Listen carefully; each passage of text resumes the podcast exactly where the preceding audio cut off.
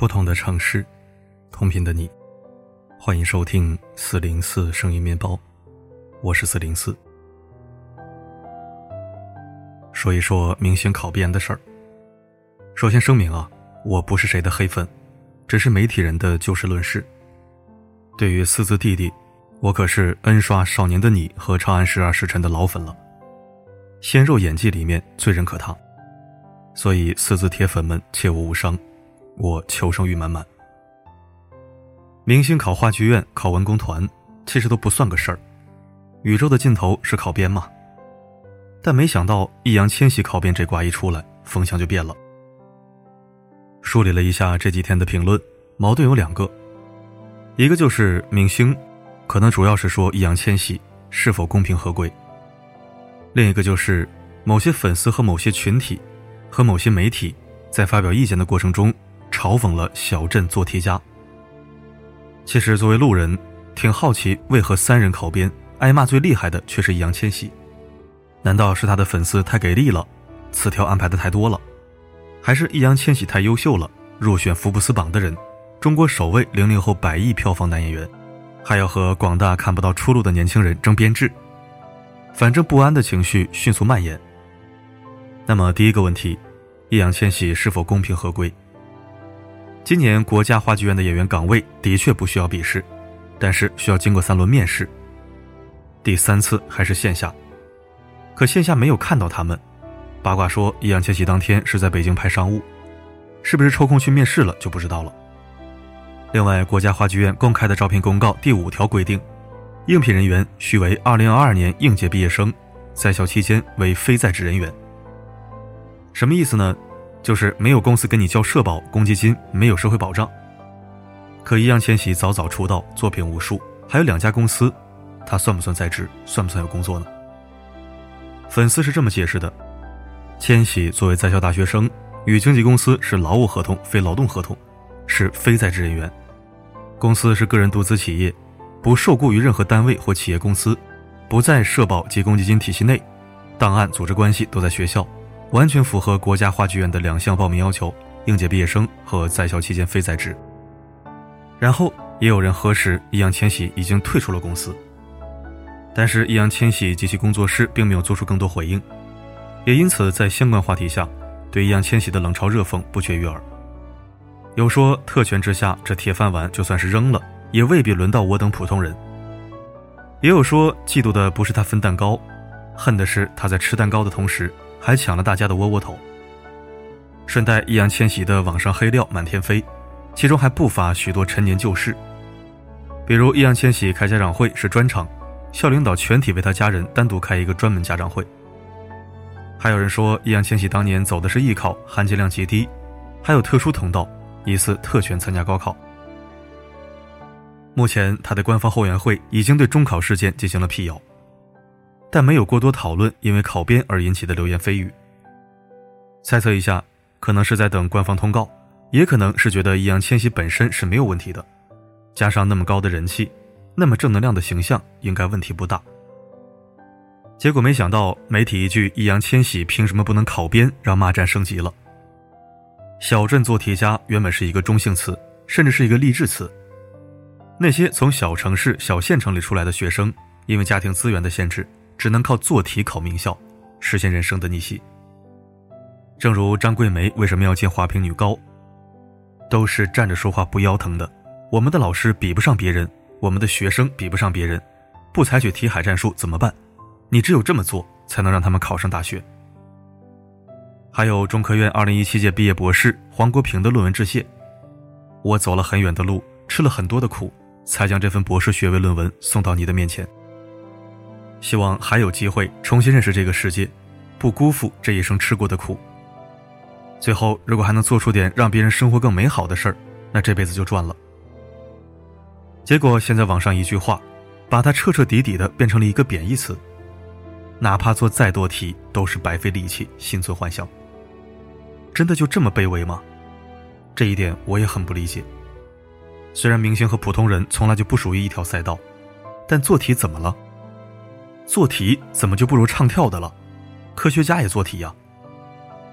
不是我们愿意成为小镇做题家，是因为很多时候只有这一条路能通向罗马。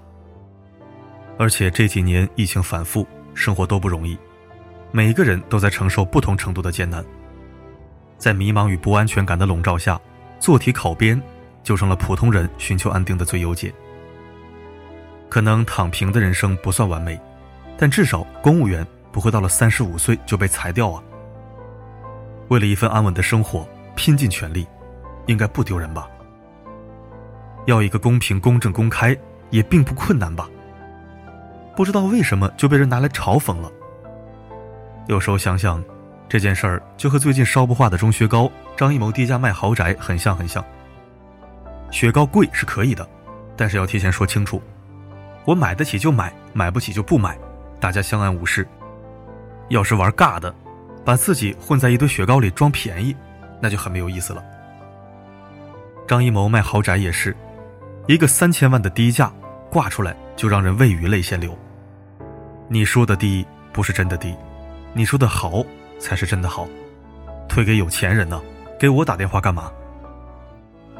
另外说个有意思的事儿，虽然张艺谋的妻子说无锡的房子没有急售，只是询问一下，并表示爸妈年纪越来越大了，想接过来一起住，方便照顾。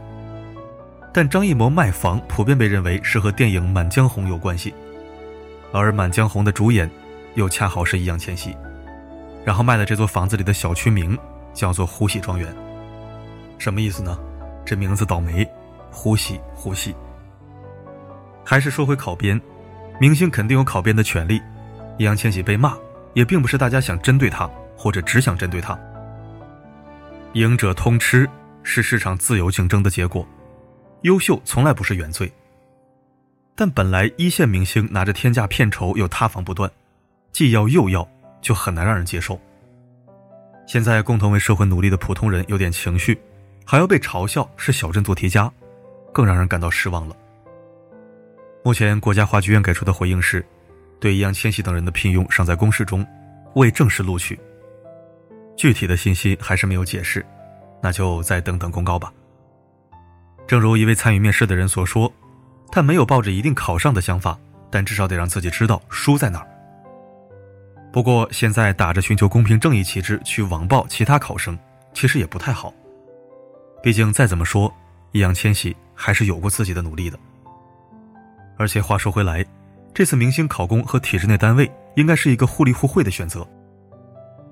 甚至他们的岗位可能和普通公务员岗位不一样，也不会占用坑位。除了那些同样学表演的人，如此一来，特殊人才有特殊渠道。双方性质已然不同，如何在公平和互利之间做得出取舍，也就不仅仅是吵架就能吵明白的。总而言之，事情发展到现在，可能还是普通人所处的环境跟明星本就不对等。但有一点，如果是在各自规则下进行公平竞争，那就皆大欢喜了。即便是绝对的公平并不存在，并没有挤占资源，也不能影响人们想借此。努力争取相对公平的愿望。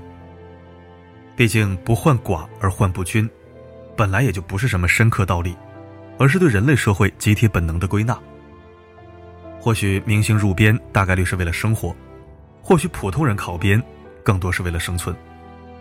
既然都是生而为人，那么出生在罗马的能光彩夺目，出生在泥泞却开出泥泞之花的人，也一定应该有一个机会。让他完全可以用苦难洗涤过灵魂，从而站得更笔直。最后骂归骂，吐槽归吐槽，还是想说，不管做什么，都没有一劳永逸的事儿。仔细想想，明星考编一旦塌房，他也会被除名。普通人考编上岸，也需要面临几千元工资收入和同样几千元生活支出之间的矛盾。近几个月还不断听到公务员取消绩效奖金甚至降薪的传闻，所以该做的努力我们还是一样要做。人生是很漫长的，人生也是很多变的，多学点东西没有坏处。也愿我们的努力都对得起我们全力所得。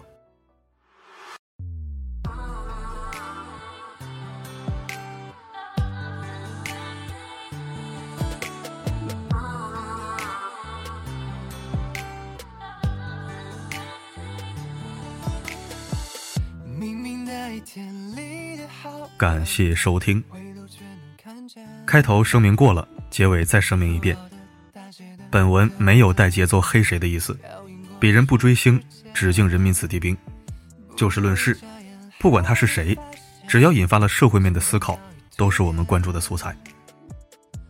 其实我也想说，如果某些事情是错的，那么错也不在易烊千玺，而是当下社会普遍存在的各种不平等。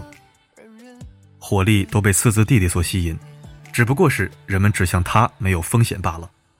因为太深层的指戳，必然毫无回响。你懂的，懂我意思。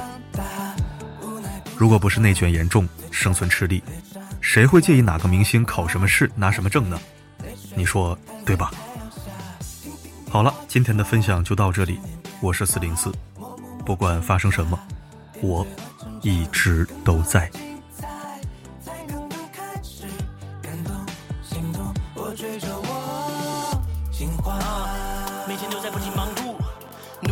就是为了给最爱的你买礼物，送一份给别人，送一份自己来庆祝。这一年一度的理想生活，用成果来记录。次次手指间点点身边，礼物忽隐忽现，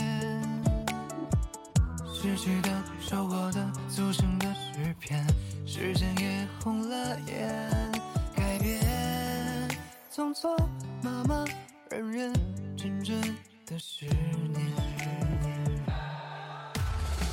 听听听我说，心里有话，慢慢慢长大，无奈变潇洒。脸上，脸上笑容高挂，汗水泪水摊在太阳下。听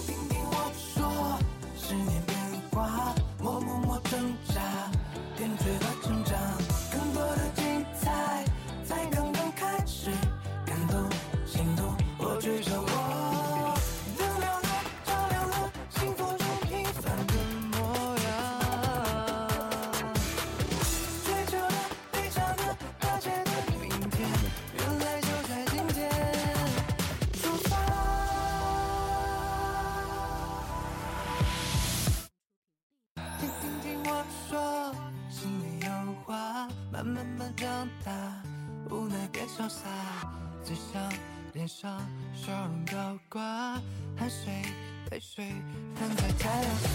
听，听，听我说，十年变化，我不。